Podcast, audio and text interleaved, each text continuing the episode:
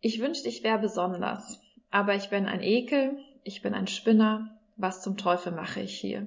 Ich gehöre hier nicht hin.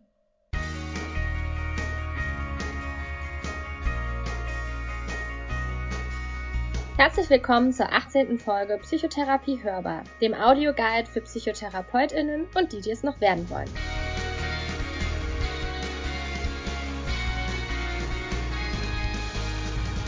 Vielleicht studierst du aber auch erst Psychologie oder willst einfach mal so erfahren, was in einer Psychotherapie passiert. Auch dann bist du hier richtig. In Psychotherapie hörbar stellen wir euch kognitiv-verhaltenstherapeutische Techniken zu verschiedenen Situationen in der Psychotherapie vor. Hier gibt es Rollenspiele und ganz viele Anekdoten aus unserer eigenen Erfahrung als PsychotherapeutInnen. Mein Name ist Jasmina Eskic und heute sind mit mir hier Vanessa Wolter. Hallo.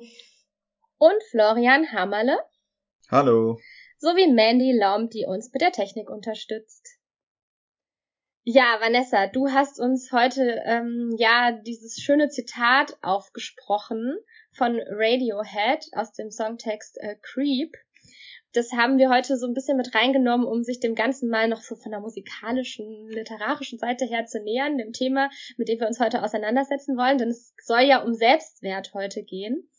Warum? Was, was, was, warum haben wir das mit reingenommen? Was würdet ihr sagen? Was ist die Besonderheit oder warum ist das Zitat so passend für unsere Folge? Na, ich glaube, wir sind so in der Vorbereitung ja irgendwie auf diesen Text gestoßen und ich finde, das beschreibt eigentlich ganz gut die Gedanken, die vielleicht auch PatientInnen haben über sich selbst, ähm, wenn sie zu uns in die Therapie kommen. Und es ist vielleicht auch ein wesentlicher Bestandteil von vielen psychischen Störungen, dass wir eine massive Selbstabwertung haben unabhängig davon, was jetzt die Grundstörung in Anführungszeichen ist, kommen Selbstwertprobleme einfach bei ganz vielen PatientInnengruppen vor. Und ich glaube, deswegen ähm, freuen wir uns auch schon auf diese Folge, weil ähm, das ist ja immer so was, was eigentlich bei fast ausschließlich allen PatientInnen, würde ich mal sagen, ähm, also man kann es vielleicht nicht 100 Prozent sagen, aber bei doch vielen ist es einfach ein Thema und ähm, wird vielleicht ähm, auch wenig äh, in Therapiemanualen beschrieben, ne, sondern dann wird dann vielleicht auch äh, in einem Antrag geschrieben, wir behandeln erst, keine Ahnung, die Depression oder die Angststörung und dann geht es nochmal um das Thema Selbstwert, aber was dann genau eigentlich passiert, das ist vielleicht so ein bisschen unklar oder schwammig. Ja, das ist total richtig, was du sagst. Das ist auch was, was wir ja auch in der Vorbereitung sozusagen noch nochmal ganz deutlich wurde. Wenn es um Selbstwert geht, dann haben wir eigentlich so ein transdiagnostisches Problem. Ne? Also das heißt, es ist jetzt nichts, was irgendwie mit einer bestimmten Diagnose zusammenhängt oder dass man jetzt sagen könnte, na ja, die eine bestimmte Diagnose, die hat auch, kommt auch immer zusammen mit Selbstwertproblemen und bei den anderen ist es kein so großes Thema, sondern das ist ja tatsächlich eher so was, was ähm, über die Störungen hin, hinweg vorkommt. Und ich glaube, gerade weil wir aber sehr viele störungsspezifische Manuale haben, ne, ist es so, wie du sagst, hat man immer so den Eindruck, da, da wird ganz viel störungsspezifische Interventionen werden dargestellt, was ja auch total gut und richtig ist, ja, weil es ja darum geht, diese Symptomatik auch ähm, zu behandeln. Und dann gibt es immer noch so eine, so eine letzte Phase, in der dann Selbstwert, Aufbau, Stabilisierung und Therapieabschluss äh, stattfindet. Aber da findet man dann wenig dazu, wie genau man das dann jetzt eigentlich machen soll. Also das ist mehr so dieses Gefühl, ne, wisst ihr ja dann schon, ne? Also dann halt am Selbstwert arbeiten. ich glaube, Flo, du hast es ja irgendwie auch schon gesagt, ähm, die Frage, die man sich ja dann auch so ein bisschen stellen muss, ist, ob das nicht vielleicht sogar auch was ist, was wir bei fast allen PatientInnen erleben, ne? Diese Selbstwertprobleme. Ich weiß nicht, wie es euch geht, was da eure Erfahrungen sind mit PatientInnen. Also ich habe mich das in der Vorbereitung so gefragt, wie gehen da andere wohl mit um? Ist es was, was einfach so nebenbei läuft? So, wenn ihr merkt, ach ja, stimmt, da kommen ja auch noch Selbstwertprobleme, sind ja auch noch Selbstwertprobleme vorhanden, dann behandle ich das so ein bisschen mit oder nehmt ihr euch wirklich auch die Zeit, dafür einen richtigen Therapiebaustein einzuplanen, sozusagen? Ich finde, es hängt auch total stark davon ab, mit welchem Auftrag Personen zu uns kommen. Es gibt ja Personen, die formulieren das gleich zu Beginn dass sie sich selber total abwerten oder einen gewissen inneren Dialog mit sich selbst haben, der ganz viel abwertende Inhalte beinhaltet. Und es gibt andere, wo das vielleicht im Prozess irgendwie auffällt oder vielleicht auch erst im Verlauf irgendwie klar wird, dass sowas da ist. Das heißt, also so ein erstes Ordnungskriterium wäre für mich Benennen des PatientInnen selber als ein Problem und auch ein Ziel Oder ist es eher so etwas, was uns im diagnostischen Prozess auffällt? Und dann gibt es natürlich die Frage, wenn man über Hierarchisierung nachdenkt, gibt es irgendwelche ganz drängenden Sachen, irgendwas aus dem Bereich von Lebensüberdruss, von Fremdgefährdung, irgendwas, was die Lebensqualität massiv einschränkt, weil ein Arbeitsplatzverlust irgendwie ins Haus steht oder weil es sehr starke familiäre Probleme gibt oder weil jetzt, wenn wir über den Kinder- und Jugendbereich nachdenken, vielleicht sowas wie eine Fremdunterbringung beispielsweise ähm, im Raum steht oder auch eine stationäre Behandlung vielleicht, weil wir jemand haben mit einer Essstörung, bei der man sich vielleicht fragt, ist das überhaupt ambulant führbar? Und dann sind vielleicht die Selbstwertthemen sichtbar, aber vielleicht eher im Verlauf wichtig.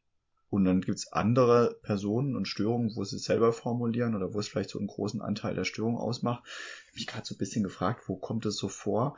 Also zum Beispiel, wenn ich an sowas denke, Personen mit einer Störung aus dem sozialen Phobiebereich oder soziale Angststörung, wie es im ICD-11 heißt, ne?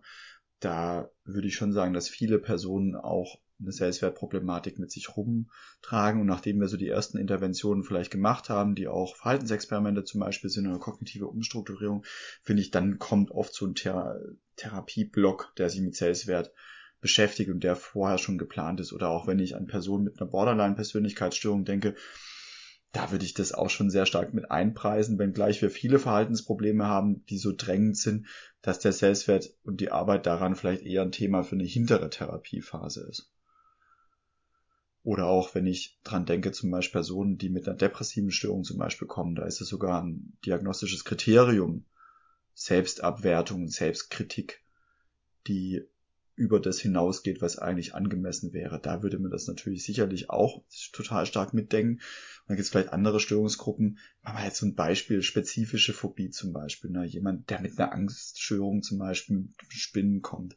Da ist die Frage, gibt es überhaupt eine Selbstwertproblematik oder ist das überhaupt ein Therapieziel, was jemand hat? Da stimme ich dir voll zu.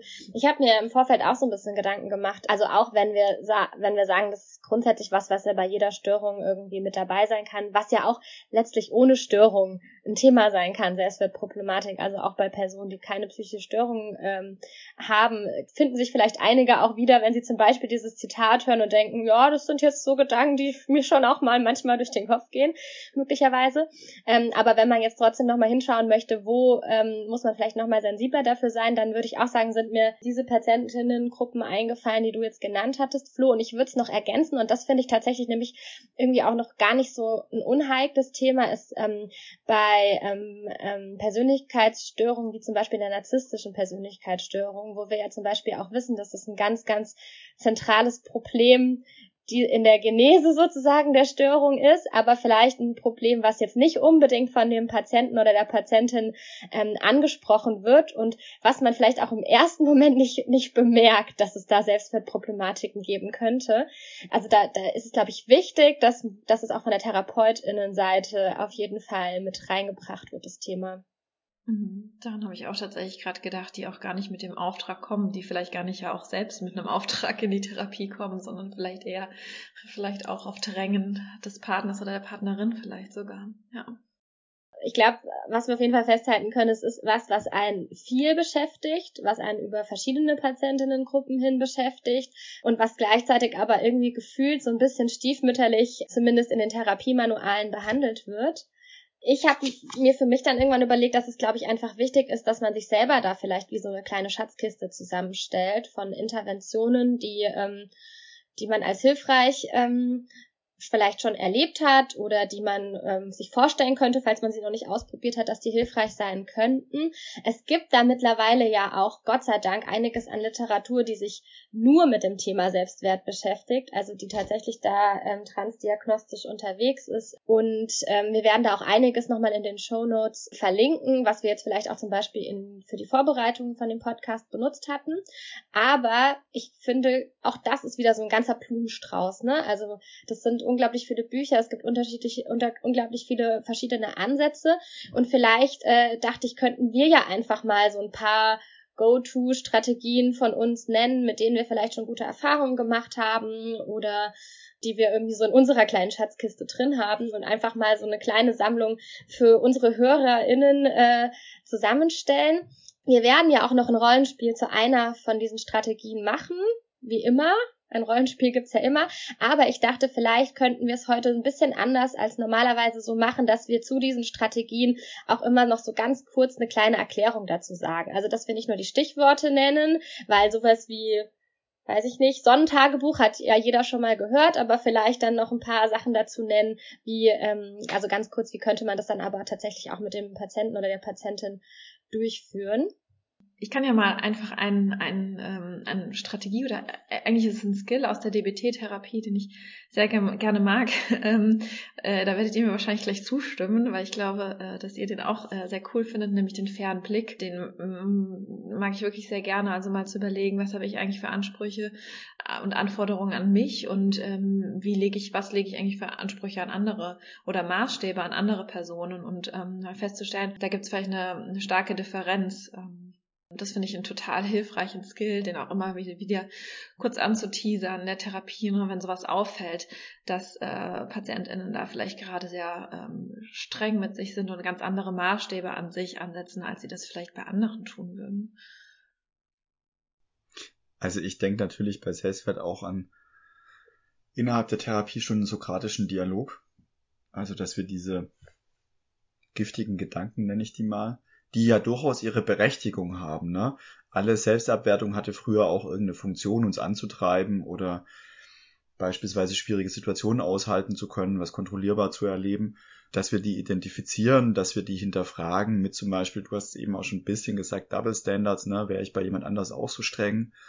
Ähm, wie würde ich das bei einer guten Freundin, bei einem guten Freund sehen? Das wäre ja so eine Zugangsweise, was wir auch in der Session zu sokratischem Dialog und zu kognitiven Strategien ja schon dargestellt haben oder zum Beispiel auch hedonistischer Disput, ne? Geht es dir damit besser mit diesen toxischen, giftigen Gedanken?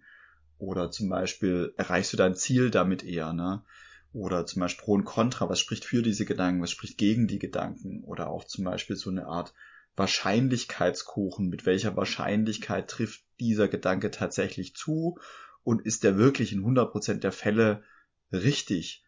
Auch sowas wie, ich kriege gar nichts hin, ich bin ein totaler Versager. Können wir in die Gegenvariante gehen und uns erstmal fragen und Patienten fragen, hey, wenn Sie sich jetzt mal einen totalen Versager vorstellen, was macht dieser totale Versager? Wenn der morgens um 7 Uhr aufstehen muss und der Wecker rappelt, was würde der dann tun? Wenn der danach Zähne putzen muss und ins Bad geht, was macht der totale Versager? Und so weiter und so fort und diesen ganzen Tag durchgehen und dann mal abgleichen, wie ist Ihr Tag bisher eigentlich verlaufen. Um mal so ein paar Ausschnitte aus sokratischem Dialog vorzustellen. Ja, voll. Ich finde es äh, total wichtig, was du gesagt hast, auch äh, wirklich finde ich genau an so Stellen, wo man merkt, ach, irgendwie vielleicht hakt's hier, da nochmal explizit auch die, sich die Funktion anzuschauen, ne, wie du das gerade gesagt hast. Wobei war mir der Gedanke bisher vielleicht immer hilfreich, ne? Ähm, warum fällt es mir so schwer, mich davon irgendwie auch zu lösen? Ja.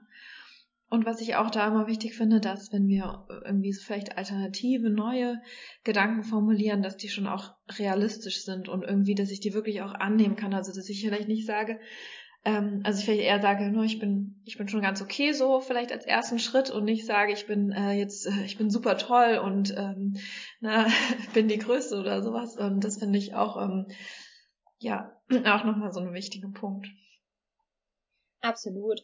Vor allen Dingen, ich finde, gerade wenn wir ähm, über so Alternativgedanken beim Selbstwert sprechen, ähm, ist mir aufgefallen, da ist es auch total schwierig, in so in das andere, Ex also es ist ja grundsätzlich immer sinnvoll, Gedanken auszuwählen, die vielleicht nicht das absolute Gegenteil darstellen, sondern die irgendwie realistisch sind. Aber ich habe den Eindruck gehabt bisher, dass bei den Patienten da noch zusätzlich hinzukommt, die wollen, dass da schon auch noch so ein Gedanke ist, man darf auch nicht zu selbstbewusst sein, weil sonst ist man arrogant. Also man möchte gar nicht irgendwie das Maximum an Selbstbewusstsein erreichen, weil dann schon wieder die nächsten, also, ne, weil das so wahrgenommen wird, das ist jetzt gar nicht so ein, Selbstwert ist vielleicht jetzt nicht unbedingt was, wo 100 Prozent unbedingt das Allerbeste ist, sondern man möchte irgendwie sich so ein gesundes Selbstbewusstsein mit noch einem gewissen Maß an Demut oder wie auch immer erhalten und ähm, dann die ähm, Patienten eher so ein bisschen empfindlich darauf reagieren, wenn man da zu als Therapeut vielleicht bisschen zu Cheerleader-mäßig sagt, äh, ja, und jetzt gehen wir hier aber voll in die, sie sind toll Richtung, weil ähm, das dann irgendwie andere Gefahren birgt, sozusagen. Vielleicht ist es auch zu inkongruent mit dem Selbstbild, was Personen haben. Vielleicht ist es auch ein bisschen deutsches Phänomen, das könnte auch sein. Möglicherweise. Äh, ich habe bei vielen Personen auch den Eindruck gehabt, die haben so ein bisschen die Befürchtung, dass dieser innere Antreiber wegfällt. Mhm. Also wenn die zu nett mit sich sind, dann werden die total lazy und kriegen ihre Sachen nicht mehr hin. Mhm. Das ist eine Befürchtung, die viele Leute schon geäußert haben, die bei mir waren. Ich finde, das ist auch nochmal so eine Triebfeder, bei den alten toxischen Sachen zu bleiben. Und das zeigt ja auch gleich wieder die Funktion eigentlich auf, die solche Gedanken hatten. Also ich finde auch Sammlung von positiven Dingen super wichtig. Also, weil jetzt haben wir ja auch eher über Strategien gesprochen, die so einen starken Therapietouch haben. Und ich finde tatsächlich auch, dass Therapie sehr stark in den Alltag reingehen sollte. Das heißt also ein Positiv-Tagebuch zu führen oder zum Beispiel einen Zettelkasten zu haben, wo ich jedes Mal was reinschmeiß, wenn ich was hingekriegt habe oder zum Beispiel sowas wie, ich habe 20 Steinchen in der einen Hosentasche und jedes Mal, wenn ich was hingekriegt habe, tue ich einen Stein in die rechte Hosentasche. Ich schreibe das in ein Tagebuch auf. Was ich total super finde, ist so der Begriff der Glorienecke. Ich mache mir irgendwo einen Platz und da kommen die ganzen Erfolge, die Dinge, die ich geschafft habe, die kommen dahin. Und ich habe das tatsächlich auch. Ich habe hier auf dem Schreibtisch so eine kleine Ecke stehen, wo ich Rückmeldungen aus Seminaren, und aus, aus Workshops sozusagen habe, ne, wo Leute mir ein positives Feedback gegeben haben oder etwas äh, gegeben haben, was mich irgendwie auch berührt hat oder was ich total wertvoll fand. Das steht, hat hier einen festen Platz bei mir. Das finde ich auch eine super wichtige Strategie. Also gerade dieses Sammeln von Dingen, die positiv an einem sind und da darf man sich ja durchaus auch unterstützen lassen von Freunden, von Eltern, von Geschwistern. Ähm, ich nenne das nicht Chlorien-Ecke, bei mir ist das immer die kleine Schatzkiste und genau wie du, Flo, habe ich das nämlich für mich selber auch.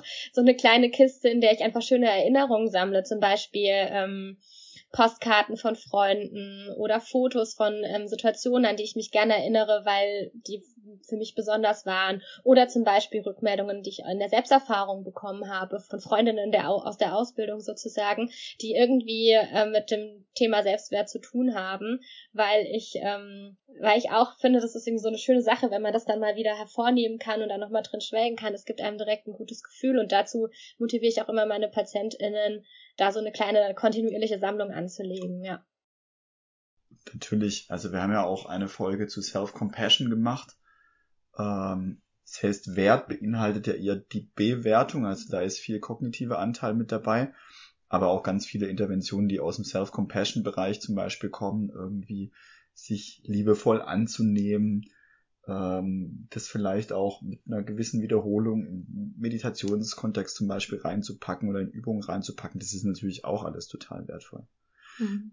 Was mir auch immer noch im Kopf ist, ist, also das ist tatsächlich sogar eine der ersten Sachen, die ich, weiß gar nicht mehr, während der Therapieausbildung oder so, vielleicht auch schon vorher gefunden habe, ist so ähm, eine Autorin, Patrick Rose heißt die, die sich mit Selbstwert und Selbstakzeptanz nennen die das auch häufig schon ewig lang beschäftigt. Und da gibt's wirklich ein schönes Buch von der. Und die hat bei Selbstwert ja so eine Art Haus postuliert. Und dass es da vier Säulen gibt, die Selbstakzeptanz sind. Also wie stehe ich so auch emotional zu mir? Wie finde ich mich? Das ist eher kognitiver Teil wieder. Dann Selbstvertrauen. Also erwarte ich irgendwie auch Dinge hinzukriegen. Und dann weil wir halt auch soziale Tierchen sind, zwei Säulen, die eigentlich nicht nur mit mir selber stattfinden, sondern die auf den zwischenmenschlichen Bereich sich beziehen und die heißen soziale Kompetenz. Inwieweit gelingt es mir, neue Kontakte aufzubauen, Kontakte zu halten oder auch das soziale Netz, wie groß, wie qualitativ gut ist es letztlich auch. Und ich finde, da gerade bei den letzten zwei Säulen könnte man eigentlich noch total viel rausziehen, wo man eher durch zwischenmenschliche Kontakte Übungen machen kann, die Selbstwert letztlich auch steigern. Vielleicht kann man da auch anschließend noch sowas wie ähm, Verhaltensexperimente auch nennen. Ne? Also auch da äh, wirklich, du hattest es eben schon so gesagt, Flo, ähm, dass es auch in den Alltag ähm, integriert wird. Also wirklich auch gucken, okay, wo kann ich hier neue Erfahrungen machen? Weil bewahrheiten sich hier meine Befürchtungen, die ich habe? Und wie fühlt sich das dann letztendlich eigentlich an? Also das finde ich auch, ist ein super starkes, äh, super starke Strategie auch ähm, Verhaltensexperimente. Und ich finde auch tatsächlich ähm, wirklich auch vielleicht nur die PatientInnen mit Literatur irgendwie auch zu versorgen. Da hattest du jetzt auch schon ein bisschen was gesagt, aber ähm, man kann, wenn man jetzt noch ein bisschen mehr in den kognitiven Bereich ähm, geht, auch an ähm, äh, ständig tickt die Selbstwertbombe äh, denken von Stavemann, genau, wenn wir im Bereich Selbstmitgefühl sind, an das Übungsbuch von Christine Neff ähm, denken, dass ähm, da Patienten auch über die Therapiesitzung oder zwischen den Therapiesitzungen hinweg ähm, sich mit beschäftigen können, da selbst üben oder lesen können. Ja, absolut. Ich glaube, das ist, ähm, Selbstwert ist halt, also das haben wir ja immer, aber ich glaube, beim Selbstwert ist es auch wirklich was, was ganz viel geübt und angewendet werden muss, damit ähm, sich das auch emotional so ein bisschen verankert bei den PatientInnen. Denn das ist zum Beispiel was, was ich am Anfang oft schwierig fand, wenn wir also viele kognitive, sag ich mal, Übungen mit den PatientInnen machen. Ähm, da gibt's ja auch noch eine ganze Latte anderer Dinge, die man machen kann. Sowas wie Stärken, die, die, die Schwächen meiner Stärken und die Stärken meiner Schwächen. Also man kann sich dem ja kognitiv auf ganz vielen Ebenen äh, nähern. Dann habe ich oft die Erfahrung gemacht, dass PatientInnen zum Beispiel sagen, ja, das weiß ich alles. Ne? Also ich finde das schön. Ich habe jetzt ganz viel positive Rückmeldung von meinen Freundinnen bekommen. Ich habe, äh, ich kann auch selber Dinge aufschreiben, von denen ich weiß, dass ich die in meinem Leben erreicht habe und dass das positive Eigenschaften von mir sind. Aber es fühlt sich für mich nicht so an. Ne? Also ich sehe das hier auf dem Papier und ich weiß auch, dass das alles richtig ist, dass, dass das Fakten sind. Aber äh, ich fühle es halt irgendwie noch nicht. Und ich glaube, das ist eine große Problematik bei der Selbstwertarbeit oder das, zumindest habe ich das da mehr erlebt als bei, bei anderen ähm, Therapiebausteinen, dass man es irgendwie schaffen muss, das auf die Gefühlsebene rüber zu helfen, sozusagen. Auch, glaube ich, bin 100% bei dir. Und ich glaube gleichzeitig, dass es total wichtig ist, dass wir den Leuten auch vermitteln, das ist, wie lange schleppen Sie dieses Thema schon mit sich rum? Wann hat es begonnen, dass diese Gedanken sich entwickelt haben? Dann stoßen wir typischerweise drauf, dass diese Gedanken schon immer da sind. Dass die sich in der Kindheit entwickelt haben, dass jemand die 30, 40, 50 Jahre im Kopf rumwälzt oder ist bei uns im Kinder- und Jugendbereich, vielleicht sind es nur 10 Jahre.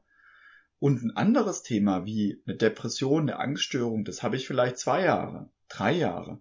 Das heißt, die eine Geschichte habe ich 30 Jahre lang trainiert ist es nicht auch wahrscheinlich, dass sich eine andere Sicht auf das Thema erstmal komisch anfühlen wird? Und ist es nicht auch so, dass wir einfach total viel Trainingszeit brauchen, bis das vertrauter wird? Es ist so ein bisschen wie wenn man in Deutschland Auto fährt und jetzt wechsle ich nach England rüber und auf einmal sitze ich auf der linken Seite und auf einmal muss ich mit rechts schalten. Wie lange wird es dauern, wenn ich jetzt nur ein halbes Jahr in Deutschland Auto gefahren bin wie lange wird es dauern, wenn ich 40 Jahre lang in Deutschland auf der rechten Seite des Autos sozusagen Jetzt habe ich Blödsinn erzählt. Fällt mir gerade auf. Aber ich glaube, wir haben alle verstanden, worum es geht. Ich glaube, wir lassen das gerade so drin, wie es ist, ne? Tatsächlich, genau. weil es auch möglich ist, dass auch die Leute, die einen Podcast machen, irgendwo mal einen falschen Abzweig nehmen. Ähm, wie wahrscheinlich ist es, wenn ich 40 Jahre lang trainiert habe, auf der linken Seite zu sitzen und zu fahren und mit rechts zu schalten und äh, mich dann auf die rechte Seite zu begeben und mit links zu schalten? Oder, oder es gibt ja auch die schönen Metaphern mit diesen, mit den Wegen, ne? Denn die, die sehr gut ausgebaute Autobahn, die ich schon ganz lange befahre und jetzt muss ich da irgendwie erstmal diesen Trampelpfad, ähm, der voll zugewachsen ist, irgendwie platt treten. Und das ist natürlich was, was nicht von heute auf morgen ähm, passiert. Und trotzdem finde ich auch, was du gesagt hast, Jasmina, ist ähm, total hilfreich und finde, da ist es, äh, macht es auch Sinn, so ein bisschen über vielleicht so die klassischen KVT-Methoden hinaus zu gucken, ähm, vielleicht ein bisschen emotionsaktivierendere Übungen auch äh, mit einzubauen. Ich greife da gerne so ein bisschen auf die Schematherapie zurück mit Stuhlübungen, aber auch vielleicht mit ähm, einer Versorgung früherer Anteile beispielsweise. Ähm, das finde ich ist irgendwie eine super Ergänzung noch, um noch da mehr den emotionalen Zugang ähm, ähm, zu bekommen oder so eine emotionale Verankerung vielleicht ähm, zu erreichen. Und gleichzeitig glaube ich, dass es auch total wichtig ist, Anteile zu haben, die auf Akzeptanz abzielen. Genauso, wenn man so eine Verpeilerei im Podcast macht, also sich selbst auch verzeihen zu können, ist für Patientinnen, glaube ich, ein total wichtiger Aspekt. Das finden wir ja zum Beispiel auch in der DBT mit Waffenschildern mit sich selbst, dass es nicht unbedingt darum geht, sich total super empfinden zu müssen, ähm, und gleichzeitig vielleicht in so eine Art, ich schädige mich nicht weiter und ich wälze nicht die toxischen Gedanken weiter, Modus kommen. Ja, absolut. Ich glaube auch, dass da Akzeptanz ähm, gerade beim Selbstwert eine ganz, ganz große Rolle spielt. Einfach weil wir halt alle nicht perfekt sind, ne? Und alle auch unsere negativen Eigenschaften haben, also auch irgendwie Quatsch ist, zu erzählen, naja, konzentriere dich halt auf das Positive oder du hast doch ganz viele positive Eigenschaften. Ja, das stimmt, aber es gibt, jeder von uns hat auch seine blinden Flecken oder seine negativen Eigenschaften und äh, die gehören halt eben auch genauso dazu. Da finde ich übrigens zum Beispiel diese Übung, die ich gerade eben schon mal angesprochen hatte, mit dem die Stärken meiner Schwächen und die Schwächen meiner Stärken eigentlich ziemlich cool, um sich diesem Akzeptanzthema nochmal so ein bisschen auf einer anderen e-, Seite vielleicht zu, zu nähern. Ähm, vielleicht da auch ganz kurz, falls es jemand nicht kennt. Also es geht quasi darum, so ein Vierfelder-Schema aufzutragen und aufzuschreiben, was sind meine Schwächen und was sind meine Stärken und dann eben zu gucken, okay, aber was ist das Negativ davon? Also wenn ich meine, meine Stärke sozusagen 100% ausfahre, könnte das auch Nachteile haben oder könnte das auch irgendwie eine negative Seite davon äh, geben? Und was ist andersrum bei meinen Schwächen vielleicht auch ein Vorteil oder was könnte da auch positiv gesehen werden? Und ähm, ich finde, dann kriegt man ganz schnell so ein bisschen so eine oder man kommt so ein bisschen weg von den Werten eigentlich ähm, hin zu einem eher zu einer eher so ein bisschen ähm, ja Betrachtung. Ähm, ist es ist das eine wirklich nur positiv das andere wirklich nur negativ? Oder ähm, hat nicht alles irgendwie so ein bisschen seine Vor- und seine Nachteile? Das finde ich ehrlich gesagt ähm, auch gerade für den Einstieg in den Selbst in die Selbstwertarbeit gar nicht so schlecht ähm, und habe so die Erfahrung gemacht, dass die PatientInnen sich da sehr gut ein, drauf einlassen können, ähm, gerade wenn ihnen vielleicht noch viele negative Aspekte und wenig positive Aspekte einfallen, ähm, dann sozusagen da so ein bisschen den Dreh reinzubekommen. Und ich glaube gleichzeitig, dass aber trotzdem, auch wenn dieses ganze ähm, neue Gewohnheiten schaffen natürlich wichtig ist und was du auch, was ihr auch gesagt habt mit dem Autobahnen ausbauen und das ist ja das, diese Bilder, die wir auch immer benutzen, wenn wir kognitiv umstrukturieren. Und ich glaube, das gilt beim Selbstwert auf jeden Fall ganz genauso. Und gleichzeitig habe ich trotzdem den Eindruck, dass die Patienten gerade bei dem Thema manchmal noch ein bisschen mehr Unterstützung auf der Emotionsebene brauchen, um das wirklich durchsickern lassen zu können. Vielleicht mehr als bei anderen kognitiven Umst also bei kognitiven Umstrukturierungen zu anderen Themen. Vielleicht ähm, vielleicht so eher gesagt. Vielleicht ist es auch ein ganz guter Anknüpfpunkt, Jasmina, um auf die Rollenspielebene rüber zu wechseln. Genau, denn wie bereits angekündigt, haben wir ja auch heute wieder ein Rollenspiel mitgebracht und ähm, gerade so in Anlehnung dessen, dass wir vielleicht auch die Erfahrung gemacht haben, dass man äh, neben den kognitiven Strategien vielleicht auch so ein bisschen noch emotionsaktivierendere Übungen ähm, bei der Arbeit am Selbstwert ähm, so als äh, Werkzeug benötigt, haben wir uns überlegt, heute eine Stuhlübung äh, vorzumachen zum Thema Selbstwert. Natürlich kann man da jetzt nicht sagen, da findet keine kognitive Umstrukturierung statt, denn letztlich ist es natürlich auch ähm, sozusagen eine andere Form, um sich kognitiver Umstrukturierung äh, mit den PatientInnen anzunähern. Aber ähm, genau, es hat halt einfach, ist vielleicht nochmal ein bisschen eine andere Herangehensweise.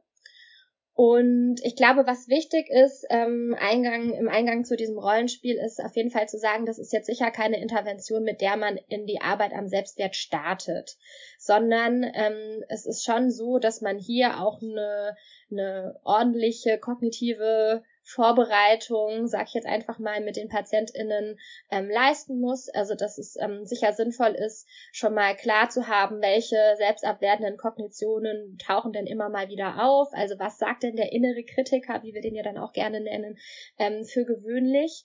Ähm, und dass wir vielleicht auch schon ein bisschen gesammelt haben, ähm, was man dem auch entgegensetzen könnte, also welche ähm, positiven Eigenschaften es gibt oder welche ja vielleicht etwas hilfreicheren Gedanken in, die, in bestimmten Situationen es da gibt. Und wenn man dann diese Vorarbeit geleistet hat, und dafür kann man ja all diese Interventionen nutzen, die wir auch gerade schon aufgezählt hatten, dann aber an diesen Punkt kommt, wo der Patient oder die Patientin vielleicht sagt, ja, aber ich fühle es halt irgendwie noch nicht oder mir fällt es schwer, sozusagen diese neuen Gedanken anzuwenden, weil die sich für mich irgendwie so ganz, ganz arg unstimmig anfühlen, dann wäre das vielleicht eine Situation, wo man sagen könnte, okay, lassen Sie uns das doch mal ausprobieren ähm, äh, mit dieser Übung Übung des Stuhldialogs, ähm, ob wir diese innere Stimme vielleicht so ein bisschen mal hervorholen können und ähm, mal versuchen können, die zu handhaben sozusagen. Das könnte dann sozusagen ein Einstieg, ein Weg in diese Stuhlübung sein. Ähm, für die Übung heute hat sich Flo bereit erklärt, den Patienten zu spielen. Vielen Dank. Ich würde die Therapeutinnenrolle übernehmen. Ich würde sagen, ansonsten sagen wir gar nicht mehr so viel dazu. Wir, ich würde dich einfach mal Herr Müller nennen, äh, Flo, in dem, in dem Gespräch. Und ähm, ich glaube, alles weitere ähm, werden wir dann einfach im Stuhldialog gemeinsam besprechen. Also wichtig ist, ne, wir hatten schon, haben schon, äh, wir wissen beide, dass wir am Selbstwert arbeiten. Wir haben schon eine gewisse kognitive Vorarbeit geleistet. Ähm, das heißt, wir sind schon gut im Prozess drin und heute wollen wir eben äh, diese Stuhlübungen gemeinsam machen. Das ist sozusagen die Ausgangsbedingung.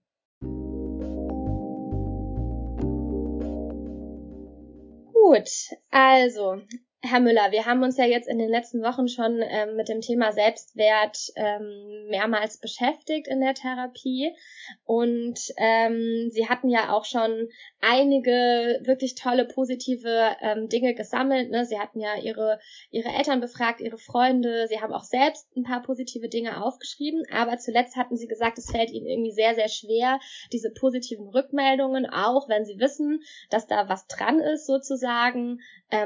Also richtig ernst zu nehmen. Also, ne, dass, das, dass sie so merken, das kommt irgendwie noch nicht so richtig bei ihnen an. Das fühlt sich irgendwie noch nicht so stimmig an. Mhm, das stimmt. Also, jetzt so, wenn ich bei Ihnen hier bin und mit Ihnen darüber diskutiere, kann ich schon einen kurzen Moment positive Eigenschaften Erfolge sehen. Aber es fühlt sich einfach nicht so an, als ob ich irgendwie besonders wertvoll oder liebenswert wäre. Da mhm. gibt immer so eine große Stimme im Hinterkopf, die so ja, aber sagt. Mhm. Das und das hast du ja eigentlich trotzdem falsch gemacht. Mhm. Mhm. Okay. Super. Das heißt, so ein paar Momente können sie aber schon erleben, ähm, in denen sie sagen können, okay, da, da ist wie so ein Lichtblick am Horizont, der mir so sagt, da könnte äh, da könnte was dran sein, aber dann kommt immer wieder diese Stimme, die sozusagen widerspricht und ähm, auf diese ganzen negativen Eigenschaften pocht. Ja. Okay, wenn Sie damit einverstanden sind, dann würde ich mit der Übung, die wir heute vorhaben, wir hatten ja schon so ein bisschen drüber gesprochen, dass das heute sozusagen, ähm, dass heute, dass wir heute einen Stuhldialog äh, gemeinsam machen möchten. Da würde ich gerne versuchen, mit Ihnen diese Stimme mal so ein bisschen hervorzuholen. Also, dass wir die mal so ein bisschen äh, der so ein bisschen Raum hier geben und mal schauen, was die zu sagen hat und mal gucken, wie wir der vielleicht begegnen können oder wie Sie vielleicht in Zukunft dieser Stimme begegnen könnten. Das ist sicher eine etwas, ähm, also etwa eine, eine Übung, auf die man, die, die erstmal im ersten Moment ein bisschen, ja, vielleicht ähm, beunruhigen könnte, weil wir hier Stühle wechseln und weil sie vielleicht auch in verschiedene Rollen vom Moment schlüpfen müssen. Aber ich kann Ihnen sagen, dass ich bisher sehr, sehr gute Erfahrungen damit gemacht habe. Und wenn Sie sich darauf einlassen können, glaube ich, könnte das eine sehr wertvolle Übung sein. Mhm. Wäre das für Sie in Ordnung, dass wir das einfach mal ausprobieren?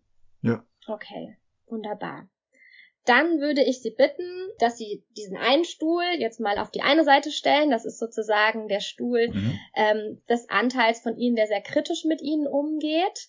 Ähm, wir hatten den ja. ja schon so den inneren Kritiker getauft. Das ist so ganz, ganz üblich, äh, also eine ganz übliche Bezeichnung. Sie hatten ja auch gesagt, das passt für Sie ganz gut. Ähm, also das heißt, es wäre der Stuhl des inneren Kritikers. Und dann auf der anderen Seite den Stuhl dessen, des Anteils, der sich das immer anhören darf von dem inneren ja. Kritiker. Okay, habe ich gemacht, ja. Mhm. Okay, super. Ähm, wir können ja mal im Verlauf schauen. Wir hatten jetzt für diesen Anteil, der ähm, sozusagen sich das immer anhören darf, dem hatten wir jetzt noch nicht so richtig einen Namen gegeben. Hm, vielleicht wäre das ja ein Anteil, der im Verlauf sowas wie so ein bisschen Fürsprecher für sie oder ein Verteidiger für sie werden könnte.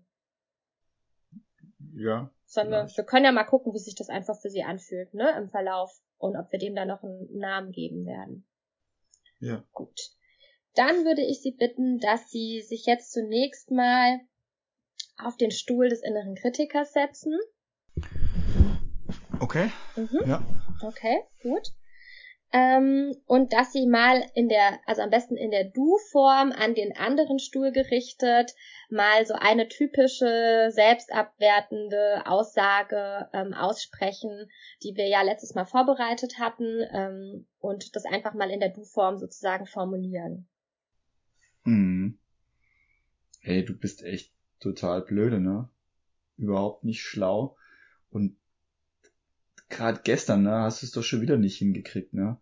Dich ordentlich um den Haushalt zu kümmern. Du bist echt voll die, voll die faule Sau bist du. Mhm. Okay. Dann würde ich Sie bitten, dass Sie sich jetzt mal, dass Sie jetzt mal aufstehen und sich auf den anderen Stuhl setzen. Mhm. Okay. Mhm. Ja. Okay.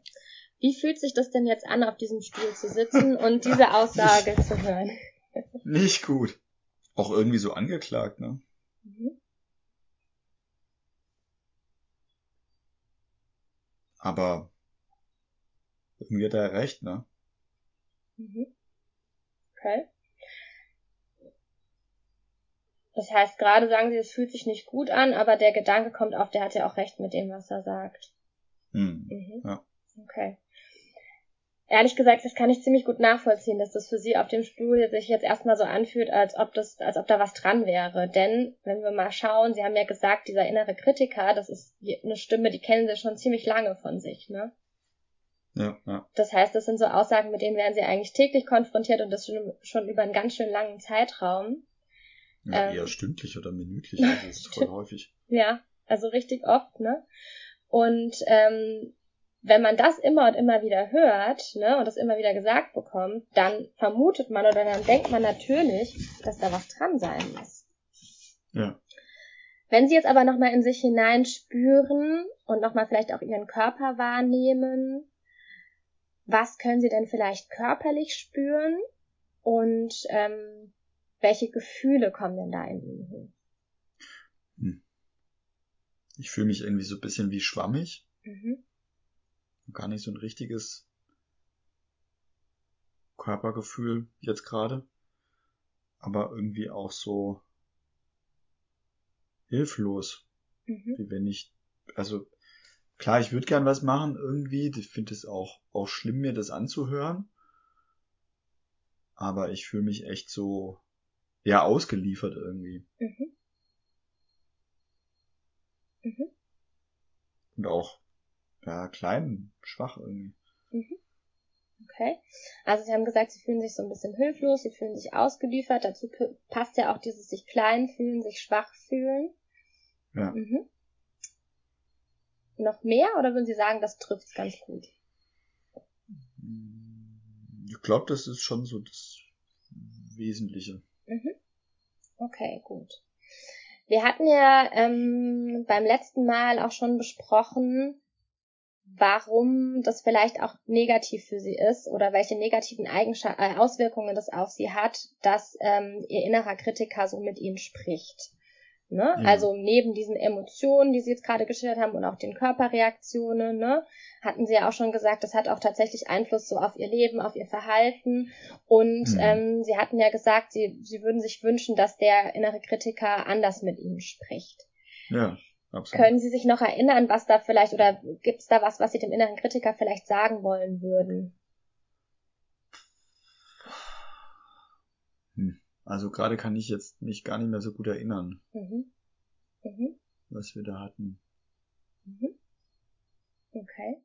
es fällt ihnen gerade schwer, sich daran zu erinnern, kann ich, kann ich gut verstehen, ne? weil gerade haben, sagen sie ja auch die Gefühle, das spricht auch alles eher so ein bisschen dafür, dass ich da gar nichts machen kann, dass ich da vielleicht hilflos bin.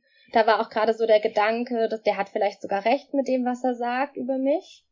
Mhm. Mhm. Okay. Mhm. Ähm, ich würde Sie bitten, wäre es für Sie möglich oder wäre es für Sie in Ordnung, dass Sie mal aufstehen und sich neben mich stellen? Also, dass Sie mal sozusagen von außen oder von bisschen Entfernung auf die beiden Stühle klicken. Mhm. Wenn Sie das jetzt mal aus meiner Perspektive sehen und wenn Sie jetzt mal auf diese beiden Stühle blicken und sehen, wie mhm. ähm, der innere Kritiker mit diesem, ich sag jetzt mal eher vielleicht hilflosen, ähm, etwas kleineren Anteil spricht, wie geht's Ihnen damit? Ich finde das ganz schön unfair tatsächlich. Mhm. So von außen. Also ist ja jetzt mal egal, ob der Recht oder Unrecht hat, es ist trotzdem nicht fair, so mit jemandem zu reden. Mhm. Mhm. Ja, also das heißt, der Ton ist irgendwie unfair. Ich höre da fast so ein bisschen raus, dass sie ein bisschen, ein bisschen sauer sind. Ein bisschen ja, ich wütend oder. Finde das, finde, das sollte man nicht so machen. Mhm. Also jetzt, dem geht's eh schon schlecht, ne? Mhm. Mhm. Okay. Das heißt, und, ja? Ja, und ich, also ich würde es mit jemand anders, würde ich das nicht so machen. Mhm. Okay. Also das heißt, wenn Sie das jetzt von außen sehen und da würde jemand anders sitzen, dann würden Sie sagen, das geht so nicht, das kann man so nicht machen. Würde ich auch sowas ja. so nie machen. Mhm. Ja. Und Sie haben ja auch gerade gesagt, ne, dass der vielleicht auch recht haben könnte mit dem, was er da sagt ähm, wenn Sie da nochmal hinspüren. Ja. Also. Von außen habe ich den Eindruck, dass der schon zu zu verallgemeinernd ist, ne? Also der hat an einzelnen Punkten schon recht, ne? Mhm. Aber das heißt ja nicht, dass alles irgendwie total blöd ist, mhm. was der andere macht. Aber ich finde, das ist auch gar nicht so das zentrale Ding, ob der jetzt Recht oder Unrecht hat, sondern das ist einfach, also das, das ist unfair und das ist auch, das, das wird auch nicht dazu führen, dass der andere besser wird irgendwie. Mhm. Mhm. Also das heißt, wenn der, wenn das Ziel sozusagen wäre, ihn anzutreiben, um irgendwie eine Verbesserung zu erzielen, dann wäre das vielleicht gar nicht unbedingt so der beste Weg. Ja, von außen wirkt es so. Ne? Von außen wirkt es so, ja. Okay, super, vielen Dank. Könnten Sie jetzt nochmal den Stuhl einnehmen des Anteils, der so sich so ein bisschen hilflos und traurig fühlt? Mhm. Mhm. Mhm. Jetzt haben Sie ja gerade aus der Perspektive von außen so neben mir stehen so ein paar ähm, ein paar Gefühle erlebt, sowas wie, dass sie gesagt haben, das ist, das ist unfair und wenn man etwas unfair findet, dann, dann spürt man ja oft irgendwie so ein bisschen wie so einen kleinen Ärger, den habe ich so ein bisschen, meine ich zumindest aus ihrer Stimme herausgehört. Ja, doch, doch, der war schon da. Und sie haben auch festgestellt, naja, okay, ähm, irgendwie ist es auch nicht in Ordnung, so mit jemandem zu sprechen und ähm, jetzt wissen wir natürlich nicht so ganz genau, was das Ziel des inneren Antreibers ist, aber es wird auf jeden Fall auch nicht dazu führen, dass es irgendwie zu einer Verbesserung führt. Ähm, das, ja. was Sie da jetzt gerade sozusagen gespürt und auch an Kognition in Ihrem Kopf hatten, können Sie, könnten Sie versuchen, das gegenüber dem inneren Antreiber mal oder dem inneren Kritiker mal zu formulieren. Das ist total unfair, was du mit mir hier machst und ähm, es hilft mir ehrlich gesagt auch gar nicht weiter. Mir geht's nur schlechter damit, mit dem, was du erzählst. Mhm. Und wie fühlt sich das an, das jetzt ausgesprochen zu haben? Na, das fühlt sich schon. Also ich glaub's noch nicht ganz so richtig, ne? Aber es fühlt sich schon stärker an, auf jeden Fall, und nicht so ausgeliefert. Viel, viel weniger. Mhm. Also, keine Ahnung, vorher war es natürlich, hat mich das voll ausgefüllt, mhm. diese Ohnmacht. Jetzt ist davon vielleicht noch fünf, zehn Prozent übrig. Wenig, wirklich wenig. Mhm. Okay, super. Dann würde ich Sie bitten, wenn es für Sie in Ordnung ist, dass Sie nochmal den Stuhl des Kritikers einnehmen. Mhm. mhm. Okay.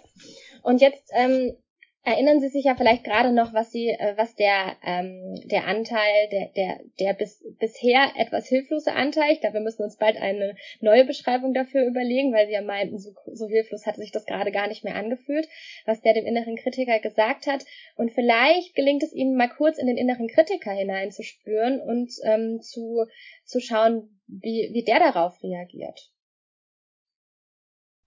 Also wenn ich da reinspüre, dann wirkt es für den inneren Kritiker so, wie wenn ich nicht mehr so wichtig bin. Mhm. Ich fühle mich so ein bisschen vernachlässigt, ne? Mhm. Ich habe so den Eindruck, so ich bin nie mehr erwünscht. Mhm. Okay. Also werd nicht mehr gebraucht und bin auch nicht mehr erwünscht. Und ich würde eigentlich gerne sagen, hey, aber ich bin doch total wichtig für dich. Ich ich treib dich doch an und ich führe doch dazu, dass du dich anstrengst, ne? Mhm. Aber ich fühle mich ganz schön abgelehnt tatsächlich gerade, ne? Mhm. Okay. Kann ich verstehen. Und warum, also Sie haben jetzt gerade gesagt, ne, der innere Kritiker fühlt sich an, an, abgelehnt, der fühlt sich nicht mehr gewollt, aber der glaubt, dass er eine Daseinsberechtigung hat, ne? Ich treibe ja, dich doch ja, an. Also, mhm. Mhm. Ja, also ich finde schon, dass ich total wichtig bin. Mhm. Und dass ich, ich bin auch derjenige von uns beiden, der dafür sorgt, dass irgendwie was passiert. Mhm. Ich fühle mich irgendwie, ja, es irgendwie, das ist so beides. Ich fühle mich irgendwie auch ungerecht behandelt. So, ich fühle mich nicht gesehen in dem, dass ich irgendwie so viel mache, dass der andere sich anstrengt. Aber irgendwie so ein kleiner Anteil ist auch, bin auch nicht so hilfreich, ne? Mhm. Mhm. Was, was ist denn jetzt hier? Was wünschen Sie sich denn für den, also für den anderen Anteil? Ne? Ich habe jetzt gehört, Sie, Sie, ähm, Sie glauben, dass Sie da eine Daseinsberechtigung haben, dass Sie da auch eine wichtige Rolle übernehmen. Was glauben Sie denn, was, was das Wichtige an Ihrer Rolle ist?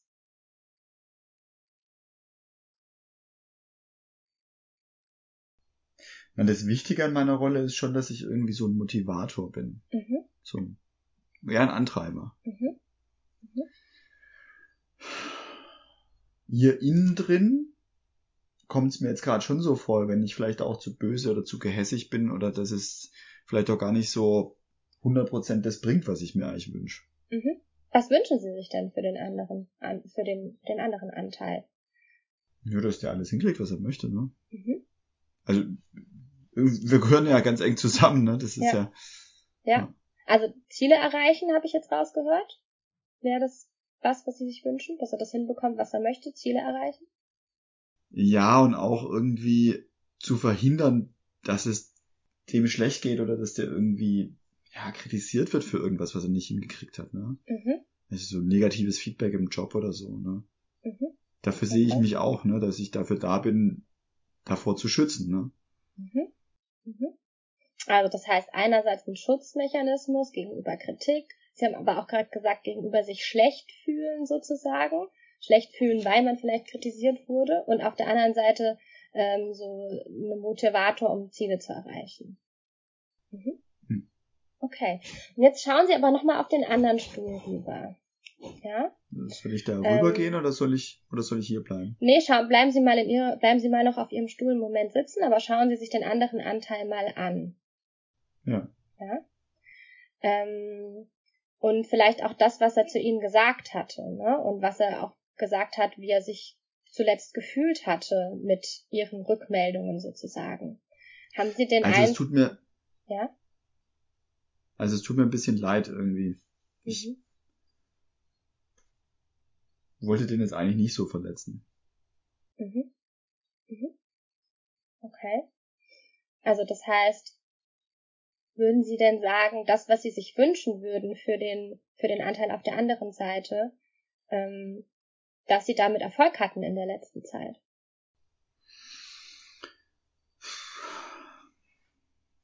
Naja, aus mir heraus, das zu betrachten, fällt mir eher ein bisschen schwer.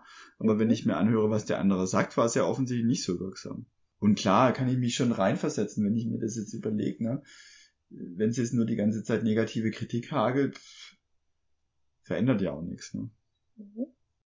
Also vielleicht könnte man sagen, so den Teil des, des ähm, Antreibens, ja, den, den haben sie ganz gut ausgefüllt. Wenn wir jetzt aber mal so schauen mit dem, wie man sich in der Situation fühlt, also ähm, ähm, vor Kritik zu schützen sozusagen, ähm, da, da müsste man jetzt nochmal nachhören, wie das dem anderen so, wie der das so erlebt hat, oder?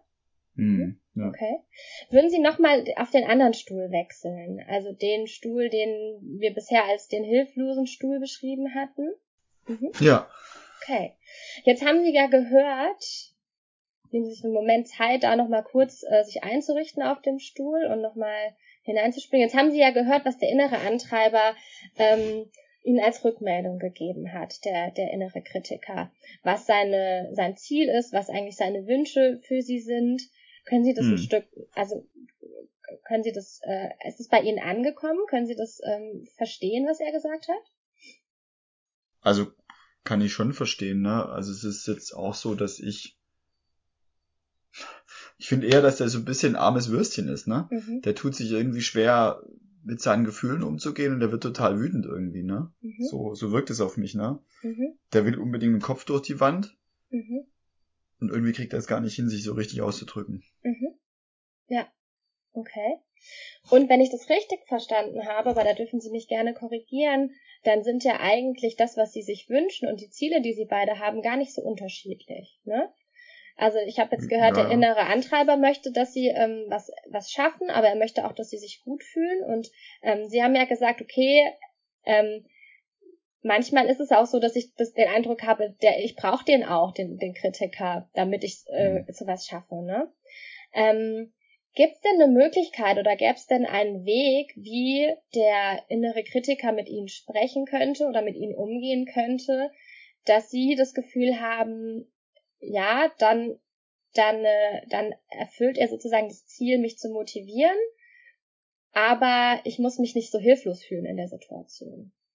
Also wenn der ruhig bleiben würde, wenn der nicht so laut ist und so schreit und so böse ist und wenn der auf einzelnen Situationen bleibt, mhm. dann könnte der schon hilfreich sein. Aber wenn er nett, also wenn er das, was er meint, nett sagen würde, mhm. nicht so anklagend sagt. Mhm. Mhm. Haben Sie einen Vorschlag? Also wie man das wie er das formulieren könnte? Naja, es ist eher auch so vom Ton her. Der sollte irgendwie leiser mhm. sprechen und ruhiger sprechen. Mhm. Und der sollte bei einzelnen Sachen bleiben, so, dass der so sagt, schau mal her, keine Ahnung, gestern hast du das vergessen, da das Geschirr abzuspülen. Ist es auch nicht so dramatisch. Wäre gut, wenn du es heute machen könntest. Mhm. Mhm. Auch mit diesem Tonfall? Ja, richtungsmäßig. Mhm. mhm. Okay. Vielen Dank. Würden Sie jetzt nochmal auf den Stuhl des inneren Kritikers wechseln? Ähm, ja. Also wenn ich jetzt hier sitze, das fällt mir schon schwer, so ruhig zu sein, ne? Mhm. Mhm. Weil ich bin halt irgendwie so ein bisschen aufbrausend. Könnten Sie sich denn vorstellen, den Satz, so wie er gerade von Ihrem, ähm, von Ihrem bisher hilflosen Anteil formuliert wurde, in dem Tonfall einfach mal auszusprechen und mal zu gucken, wie sich das für Sie anfühlt? Ja, ja. Also gestern, ich fühle mich auch so ein bisschen komisch, ne? Weil das kann ich gar nicht so gut so leise und netter zu sprechen. Mhm. Ich bin eher gut im Lautschreien. Ähm, Also gestern hast du es vergessen oder hast das Geschirr nicht abgespült. Nicht so schlimmer. Das könntest du heute machen. Mhm. Okay. Und jetzt könnten, wie, wie, wie fühlt sich das an? Sie haben gesagt, es fühlt sich ungewohnt an. Sie sind eigentlich gut im Lautschreien. Ist es aber was, was Sie mal, was, was Sie sich vorstellen könnten, auszuprobieren? Hm, klar, ja. Mhm. Aber es braucht Übung, glaube ich. Mhm. Okay. Super, vielen Dank. Ich würde jetzt an der Stelle das Rollenspiel mal beenden. Jetzt gibt es natürlich verschiedene Möglichkeiten, wie man an der Stelle noch weitermachen könnte. Ähm, das können wir vielleicht gleich gemeinsam nochmal diskutieren. Ähm, ähm, aber ich würde erstmal vielleicht die Nachbesprechung damit starten, dass wir mal so hören, okay, wie ging es uns in den einzelnen Rollen und dann vielleicht gemeinsam nochmal überlegen, ähm, wo hätte man anders abbiegen können, wie könnte man jetzt weitermachen ähm, und so weiter. Ich, ich kann ja auch gerne mal so ein bisschen die Moderation ähm, übernehmen von der Auswertung, weil ihr da beide ja jetzt so beteiligt wart. Ähm, vielleicht ähm, gehen wir erstmal auf die Seite von dir, Flo, als äh, Patient hier in diesem äh, Rollenspiel oder bei dieser Übung. Wie ist es dir denn ähm, während der Übung äh, gegangen? Vielleicht mal so ganz allgemein. Ich finde das immer voll krass, ne? Also, wir haben schon ein paar Rollenspiele gemacht, wo ich auch in der Patientenrolle war. Und ähm, ich finde es ein Wahnsinn, wie echt sich das für mich anfühlt und wie ohnmächtig hilflos ich mich zum Beispiel gefühlt habe. Und ich fand es ein Wahnsinn, Jasmina, als du gesagt hast, als ich aufstehen sollte, das war für mich eigentlich die größte Erkenntnis. Und als ich so von außen drauf geguckt habe, da war mein emotionales Erleben, das hast du vollkommen richtig gesehen, ne, dass es echt ein gewisser Ärger war, ne. Es war völlig anders. Völlig, völlig, völlig anders, ne? Wahnsinn, wirklich. Ich glaube, das wäre jetzt in einem, in einem sokratischen Dialog wäre ich da nicht hingekommen tatsächlich zu diesem Erleben. Das finde ich schön, dass du es auch nochmal so beschreibst, weil das war auch das, was ich von aus beobachten konnte. Ich konnte euch ja jetzt sehen, was unsere HörerInnen ja leider nicht können, aber vielleicht haben es die einen, die an, also vielleicht habt ihr es ja trotzdem an den Stimmen auch und äh, Flo, das ist ja auch so ausgedrückt, in, als Patient ähm, ähm, auch so äh, gehört, dass ich auch fand, dass diese, dieses, dieses in Distanz gehen, ne, diese Anleitung, dass der Patient mal aufsteht, sich beide Stühle mal so von außen betrachtet, dass das ähm, äh, so, so ein voll den Klick äh, bei dir irgendwie auch gemacht hat. Und jetzt hast du schon beschrieben, da wurden irgendwie viele Emotionen generell aktiviert, ne, also irgendwie auch ähm, ich glaube, auf den verschiedenen Stühlen kannst du irgendwie beschreiben, wo wo, wo du das so am stärksten gespürt hast? Also ich habe diese Hilflosigkeit, Ohnmacht, die habe ich wirklich stark gespürt. Ne? Gut, da muss man jetzt sagen, ich denke, dass Patientinnen und Patienten wahrscheinlich das nicht so schnell formulieren könnten, weil sie sich schwerer tun würden, die Gefühle zu klassifizieren. Was ist denn das?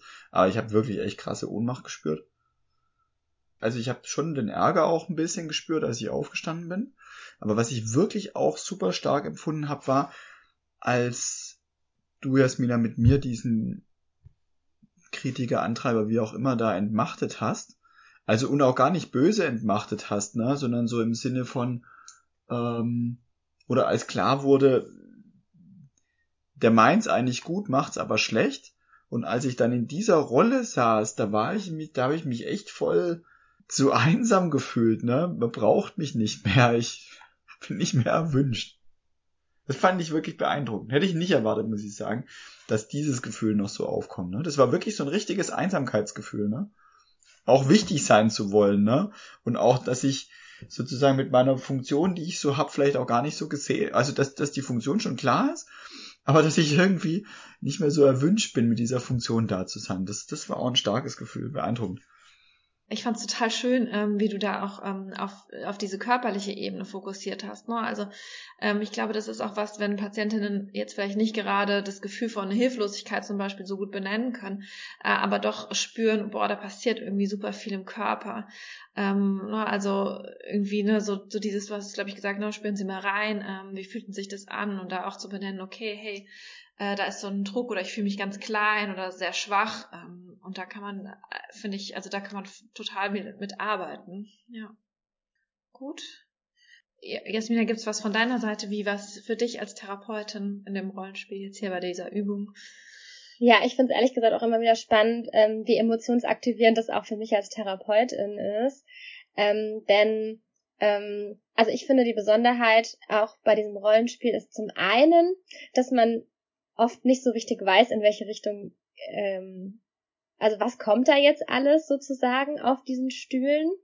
Und ich finde gerade auch das, was Flo erlebt hat, äh, äh, erzählt hat, dass dann plötzlich auch Emotionen des inneren Kritikers da sind und man plötzlich mit dem irgendwie also für, für mich fühlt es sich fast immer an, als hätte man plötzlich zwei Patienten ähm, auf dem Stuhl also oder im Raum und man muss sich um beide Teile irgendwie kümmern und irgendwie bin ich vorher immer so ein bisschen voreingenommen dem inneren Kritiker gegenüber, weil ich den irgendwie nicht nicht mag, weil der mit meinem Patienten so schlecht umgeht, ja. Und plötzlich äh, hast du das und das habe ich jetzt schon mehrmals erlebt, hast du das plötzlich, dass da ein Anteil sitzt, den man irgendwie auch plötzlich spüren kann und wo man plötzlich auch merkt, oh, der hat ja der der hat irgendwie auch sein Thema und der hat auch seine Emotionen und die kann man jetzt auch nicht ganz unter den Tisch kehren und man muss dann vielleicht auch Zeit auf den inneren Kritiker verwenden, um dem sozusagen Raum und Stimme zu geben und den da abzuholen, wo er steht und ähm, ja, das, das finde ich irgendwie immer so eine ganz große äh, Besonderheit bei dieser Übung ich finde auch bei dieser Übung, ich glaube, oder das ist vielleicht mir auch zu sagen, ich glaube, man hätte da noch ganz, man hätte auch ganz auf ganz viele andere Dinge fokussieren können. Ne? Also ich glaube, da wurden ganz viele Dinge angeboten, mit denen man auch anders hätte arbeiten können. Also zum Beispiel auch, als Flo am Anfang sagte, ne, er, er, der, der Kritiker hat ja recht mit dem, was er sagt. Ne? Da bin ich ja relativ schnell, also ich habe validiert und gesagt, ich kann das nachvollziehen und bin dann aber relativ schnell wieder zurück zu den Emotionen gegangen. Und ich glaube, das sind alles so Punkte, wo vielleicht ein anderer Therapeut der wäre dann da vielleicht mehr drauf eingestiegen und hätte dann vielleicht an der Stelle schon versucht, mehr die Argumente zu stärken ähm, gegen den inneren Kritiker. Ich habe mich dazu entschieden, es erstmal nur zu validieren, weil ich glaube, dass es sehr nachvollziehbar ist, dass man im ersten Moment sagt, da hatten wir, ne, da sind wir wieder bei dem Thema, was fühlt sich gewohnt an, was fühlt sich ungewohnt an. Ähm, genau, und jetzt auch am Ende, glaube ich, gäbe es ganz viele Möglichkeiten, wie man ähm, jetzt an der Stelle des Rollenspiels, wo wir aufgehört haben, noch weitermachen könnte. Und das finde ich irgendwie so eine, also irgendwie gefällt mir die Übung deshalb deshalb so, weil man, weil man das so, so unterschiedlich ausgestalten kann, je nach Patient und vielleicht auch so nach persönlichen ähm, Fokus, Foki, die der Therapeut legt an der Stelle. Genau. Aber grundsätzlich mag ich die Übung einfach. Ja, absolut. Ich finde, es gibt auch so einen schönen ähm, dynamischen Prozess. Man sitzt nicht nur so statisch auf seinen Stühlen und redet so drüber, sondern man kommt wirklich richtig hier in eine Bewegung. Ähm, und äh, das finde ich, äh, eröffnet, glaube ich, auch nochmal viele andere Perspektiven Da kann andere Perspektiven eröffnen. Ja. Ja, dann ähm, sind wir auch schon wieder am Ende der Folge angekommen. Vielen lieben Dank, ihr beiden, und vor allen Dingen auch vielen lieben Dank an dich, Flu, dass du den ähm, Patienten heute oder die Patientenrolle heute übernommen hast. Ähm, ja, ich hoffe, ähm, unsere HörerInnen konnten vielleicht viele oder hoffentlich viele Tipps und Tricks rund um das Thema Selbstwertinterventionen mitnehmen. Wir werden, wie gesagt, wie immer auch in den Show Notes nochmal Literatur ähm, ähm, Hinweise angeben, auch Literatur, die wir jetzt in der Vorbereitung auf die Folge ähm, nochmal benutzt haben und wünschen euch ganz viel Spaß beim Ausprobieren und dem Zusammenstellen eurer eigenen kleinen Selbstwert-Schatzkisten-Interventionen. Aber nichtsdestotrotz möchte ich am Ende natürlich auch euer ähm, persönliches Fazit ähm, von euch beiden nochmal erfragen, ähm, was ihr von heute aus der, aus der Sitzung sozusagen mitnehmt. Genau, ich äh, nehme mir auf jeden Fall nochmal so für die Therapie mit, irgendwie das, das nochmal so mehr zu sehen als wirklich ein Prozess und da vielleicht auch manchmal an den Stellen, wo ich selbst sehr ungeduldig werde, ähm, auch nochmal wirklich mir klar zu machen, hey, es geht hier Schritt für Schritt und es ist auch, äh, ne, auch nochmal dieses Thema der Akzeptanz hier, ähm, das würde ich mir gerne nochmal ganz besonders bei dieser Selbstwertarbeit mitnehmen. Und ähm, für mich persönlich, du hast es eben äh, selbst äh, schon angeteasert, Jasmina, ich habe tatsächlich nicht so eine Glorien-Ecke oder so eine Schatzkiste. Und das wäre doch äh, schön, wenn ich mir so eine mal zulegen würde. Ja, ja ich nehme einfach diese emotionale Erfahrung aus dem Stuhldialog mit. Das fand ich sehr bemerkenswert. Gerade auch in diese Außenperspektive zu gehen. Sehr cool. Ja, ich glaube, ich werde mir heute auch einfach nochmal mitnehmen, dass ich, ähm, dass ich ähm, diese Stuhlübungen einfach immer wieder als total wertvoll erlebe, ob es jetzt um Selbstwert oder auch um, vielleicht um andere Themen geht. Und tatsächlich habe ich meine, meine Selbstwertkiste schon lange nicht mehr neu bestückt. Also ich glaube, ich werde mir die einfach, ich werde mir die heute, glaube ich, nochmal rausnehmen mal reinschauen und gucken, ob ich dem nicht noch ein bisschen was Neues hinzufügen kann. Sehr schön. Also dann vielen lieben Dank an euch und ähm, damit auch vielen lieben Dank an unsere HörerInnen. Falls es euch gefallen hat, empfehlt uns gerne weiter, ähm, zum Beispiel indem ihr uns auf Twitter oder auch auf Instagram unter psych-hörbar mit OE folgt und uns natürlich auch gerne weiterempfehlt. Damit ist die Sitzung für heute beendet und ähm, bis zum nächsten Mal. Tschüss. Tschüss. Tschüss.